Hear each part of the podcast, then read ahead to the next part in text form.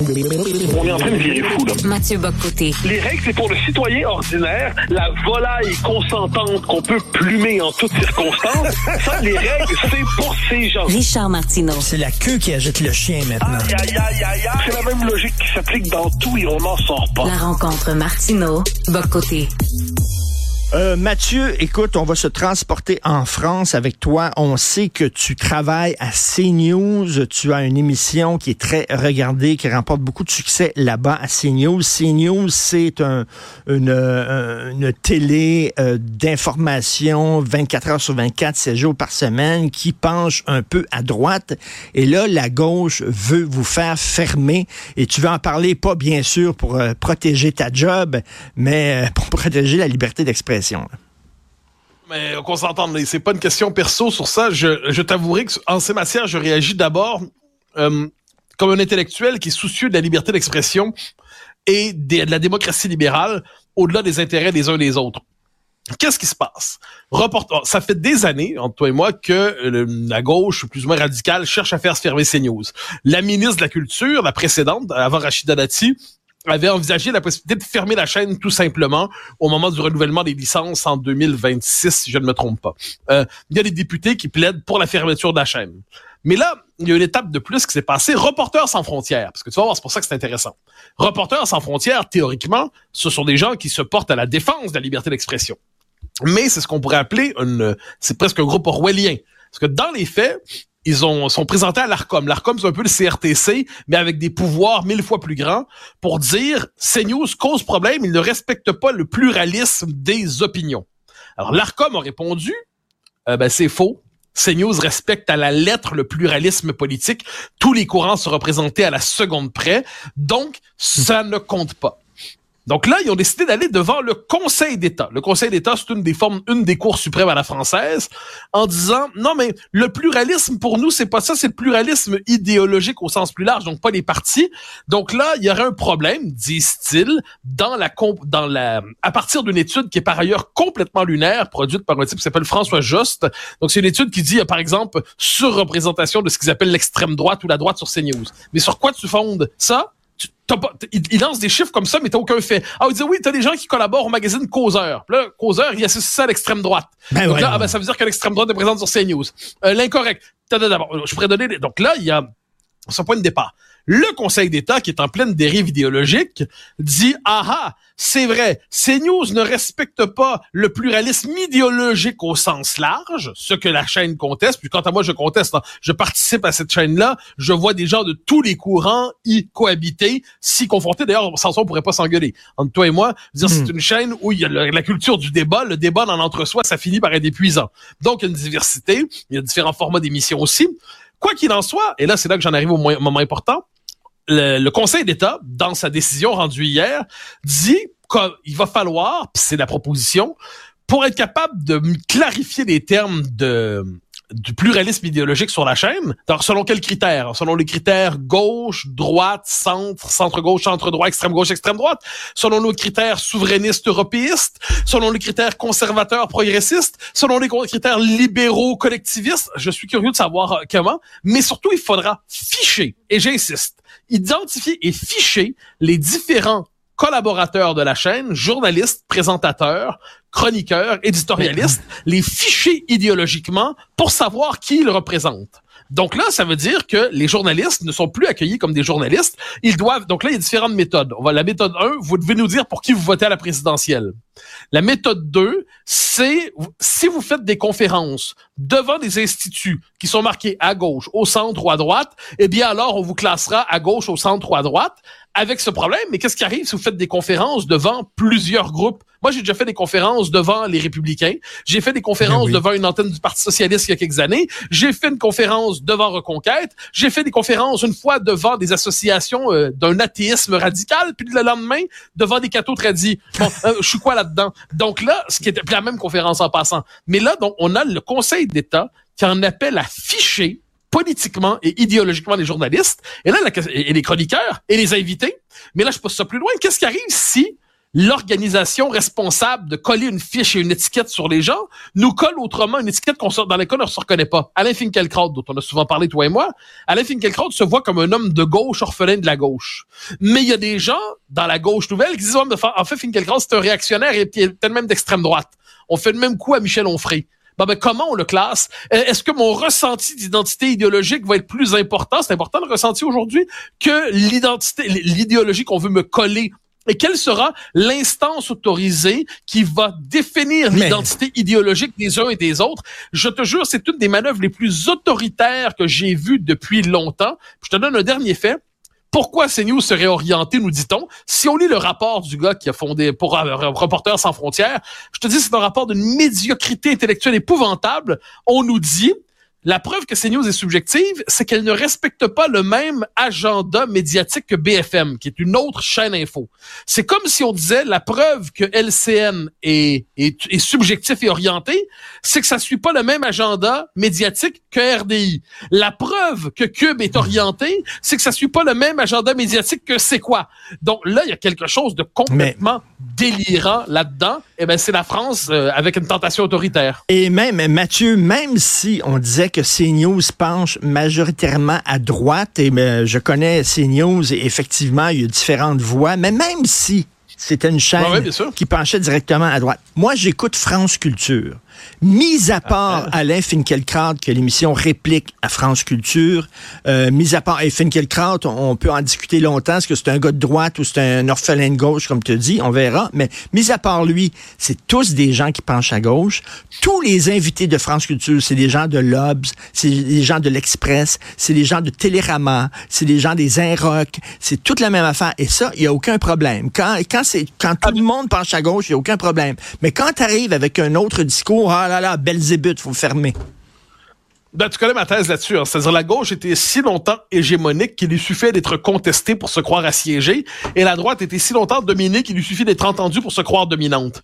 Dans les faits, il faut qu'on entende, le discours progressiste est absolument dominant médiatiquement en France. Mais il a suffi qu'une chaîne fasse entendre un autre point de vue un autre point de vue, c'est-à-dire donner la parole à des gens qu'on n'évitait pas ailleurs.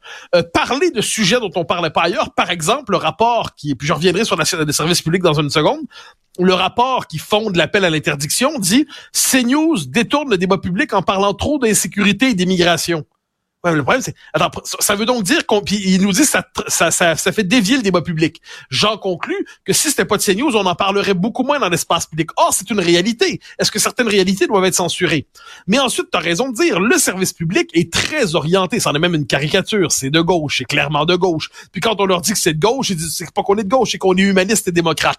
OK, d'accord, vous jouez avec les mots, mais vous êtes orienté. Ben oui, mais ben là, le service public ne se donne pas une exigence de pluralisme. Le service public ne s'impose pas une exigence de diversité des points de vue, mais l'État veut fixer la ligne éditoriale de médias privés. Est-ce qu'on se rend compte de ce que ça veut dire? Ah, tu sais, je, mon, dernier livre, c'est le totalitarisme sans le goulag. Et le titre du dernier chapitre, c'est sur la radicalisation de l'extrême centre. Et moi, je pense qu'on est devant une manifestation autoritaire de l'extrême centre, c'est-à-dire qui, devant la poussée euh, ce qu'ils appellent du populisme, ou à tout le moins d'idées qu'ils n'aiment pas. Hein, leurs méthodes pour disqualifier sont nombreuses. Hein. Vous n'êtes pas d'accord avec nous, discours haineux. Euh, vous nous inquiétez, euh, ben, pas de place à l'université. Votre association nous inquiète, dissolution d'association. Et eh ben là, maintenant, dans les faits, soit menace de fermeture d'une chaîne, soit l'idée que l'État va fixer la ligne éditoriale d'une chaîne privée. Euh, et la seule chaîne qui a une ligne, qui, je le dis, bon, euh, si on veut dire que ça penche plus à droite qu'à gauche, euh, je devine qu'un homme de gauche dirait ça. Mais je t'avouerais que moi, voyant cela de l'intérieur, j'ai surtout l'impression d'être sur une chaîne pluraliste. Une chaîne pluraliste? C'est-à-dire, moi, je dis souvent quelquefois à la blague, qu'est-ce qu'un journal de droite? C'est un journal où il y a un journaliste de droite. Bon, eh ben, dans les circonstances, peut-être de ce point de vue, CNews, effectivement, la présence d'idées dans, dans son espace qui sont euh, inimaginables et inexprimables ailleurs. Écoute, il y a quatre grands magazines euh, qu'on pourrait dire de droite euh, en France. C'est Causeur, L'Incorrect, Élément et Valeurs Actuelles. Ce sont des magazines qui sont vendus dans tous les kiosques. mais tu sais, c'est pas, c'est pas des magazines illégaux et underground et tout ça. Et c'est incroyable à quel point il y a une certaine gauche radicale qui est incapable d'entendre un autre point de vue. Il y a une librairie qu'on connaît, toi et moi, près du Jardin du Luxembourg, où je vais, à chaque fois que je vais à Paris, c'est la nouvelle librairie. Alors, c'est une librairie euh, conservatrice, avec des livres euh, de droite. Certains livres là-dedans sont dans la librairie, sont un peu de droite, un peu trop à droite à mon goût, mais bon, c'est une librairie que, que, que, que j'aime bien. Écoute, chaque fois que je vais là, la vitrine est cassée, on a envoyé une brique dans la vitrine, euh, des menaces, etc. Comme si ce, ce discours-là n'avait pas le droit d'être entendu. Ce qui démontre, ce qui démontre, ils ont peur. Ils ont peur. Ah ils oui, mais- savent que ce discours-là maintenant trouve écho dans la population. Ils savent que ce discours-là percole dans la population et là, ils veulent les faire taire. Et s'ils veulent les faire taire, c'est parce qu'ils ont peur. Alors, il y a plusieurs concepts. hein. Par exemple, libération de la parole. On dit ça souvent pour la parole conservatrice. Une libération de la parole conservatrice. Ben, j'en conclus qu'il s'agissait d'une parole qui n'était pas libre auparavant. C'est intéressant, ça. Euh, de la droite décomplexée. Ben, j'en conclus que la seule droite autorisée est une droite complexée. hein. Une droite qui euh, se reconnaît moralement inférieure à la gauche. Euh, et par ailleurs, moi, des librairies de gauche, moi, très franchement, les librairies, je les fréquente à peu près toutes d'une manière ou de l'autre. Je finis par me retrouver tôt ou tard dans n'importe quelle librairie féministe, anarchiste, tout ça. Il y a toujours un trésor à trouver quelque part. Bon. Mais il y a des librairies, par ailleurs, où je parle, je me dis, ouais, je vois là, franchement, c'est pas mon univers. Mais l'idée de rendre la vie compliquée à une librairie que j'aimerais pas, ça me traverserait pas l'idée. Il a fallu que je vois, effectivement, on attaque des librairies. Donc, euh, mais il y a- on a ça que celle-là, il y en a d'autres en passant. hein. Et moi, la question, c'est que vous soyez pas d'accord avec cette librairie-là, ben, pas de souci. Si c'est pas votre ligne éditoriale, pas de souci. Fréquentez-la pas. Puis si c'est pas bon ce qu'ils Oui. font, ils feront faillite. hein. Bon, oui. mais là, c'est pas de ça. C'est qu'une partie de la gauche considère que tout discours avec lequel elle est en désaccord est un discours haineux, un discours intolérant, un discours phobe, phobe, phobe, hein, xénophobe, transphobe, euh, opho- europhobe, et puis de tout, tout le tralala. Donc là, à un moment donné, est-ce qu'on peut simplement se dire, parce que ce qui se passe en France, on s'entend, il y a une spécificité française là-dedans. C'est l'héritage de 1793. C'est la tentation toujours d'avoir une société où l'État réglemente tout. Mais il y a une dimension occidentale là-dedans. Parce que Reporters sans frontières, là, qui, qui- sont à l'origine de cette démarche-là, eh ben, ils sont pris au sérieux partout en Occident. Donc, faut savoir que l'association de défense des journalistes aujourd'hui cherche, dans les faits, à forcer les journalistes, les chroniqueurs, les éditorialistes à s'étiqueter idéologiquement et politiquement avant de prendre la parole pour qu'on puisse savoir de quel quota ils sont représentatifs. C'est de la de la démence. C'est de la Mais démence. est-ce que, est-ce que Et le ça va- danger, est-ce que le danger est réel? Pour CNews? Ah oui, ah oui. Ah ben bien sûr, attends. Le CNews, a six mois. Alors là, ça en fait. C'est que là, une première étape, c'est que le Conseil d'État donne comme consigne à l'ARCOM, donc au CRTC local, de redéfinir sa politique sur le pluralisme dans les médias.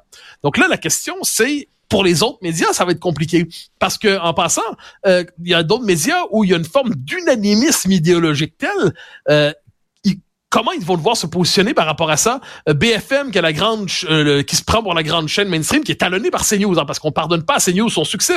CNews est de plus en plus souvent la première chaîne info. Ben, comment ils vont devoir faire? LCI, qui est la chaîne qui se spécialise en affaires internationales, comment ils vont devoir diversifier leur point de vue sur certaines questions? Je suis curieux de savoir, mais non, c'est très sérieux. hein, c'est très sérieux. C'est le Conseil d'État vient de dire à l'ARCOM, vous devez changer vos règles. Et là, pour, et puis on voit les conséquences dans les articles. On dit dans la définition des émissions, changer les programmes, imposer euh, certaines euh, tel type de contradicteurs.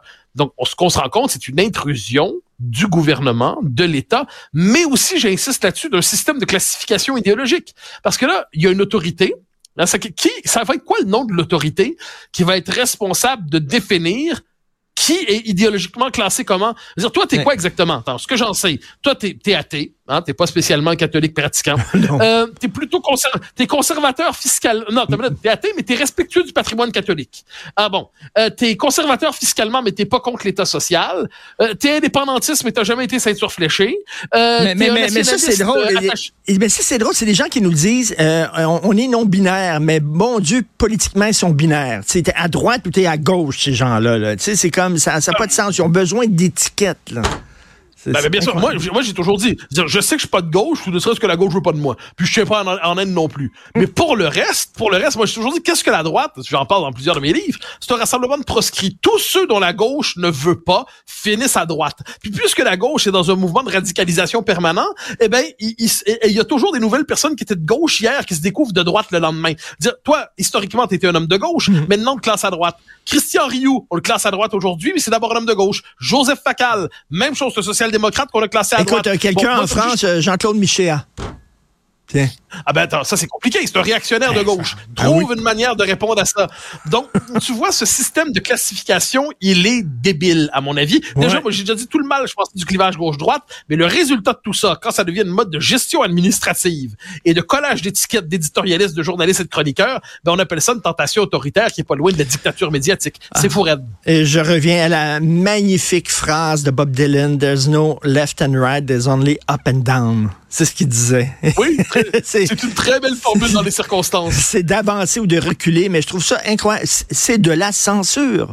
On veut Oui, faire fermer une station sous prétexte qu'on n'aime pas Mais- ce qu'on y entend. C'est incroyable. Mais ça, ça se passerait ailleurs. Tu sais, ça se passerait au Kirghizistan. Là. Ça se passerait au Daghestan. Ça se passerait en Ouzbékistan. On serait pas surpris. On se dirait OSS 117 va aller là-bas pour rouvrir la, fa- la, la station qui a été fermée. Mais là, c'est non, en non, ça se passe en France. France.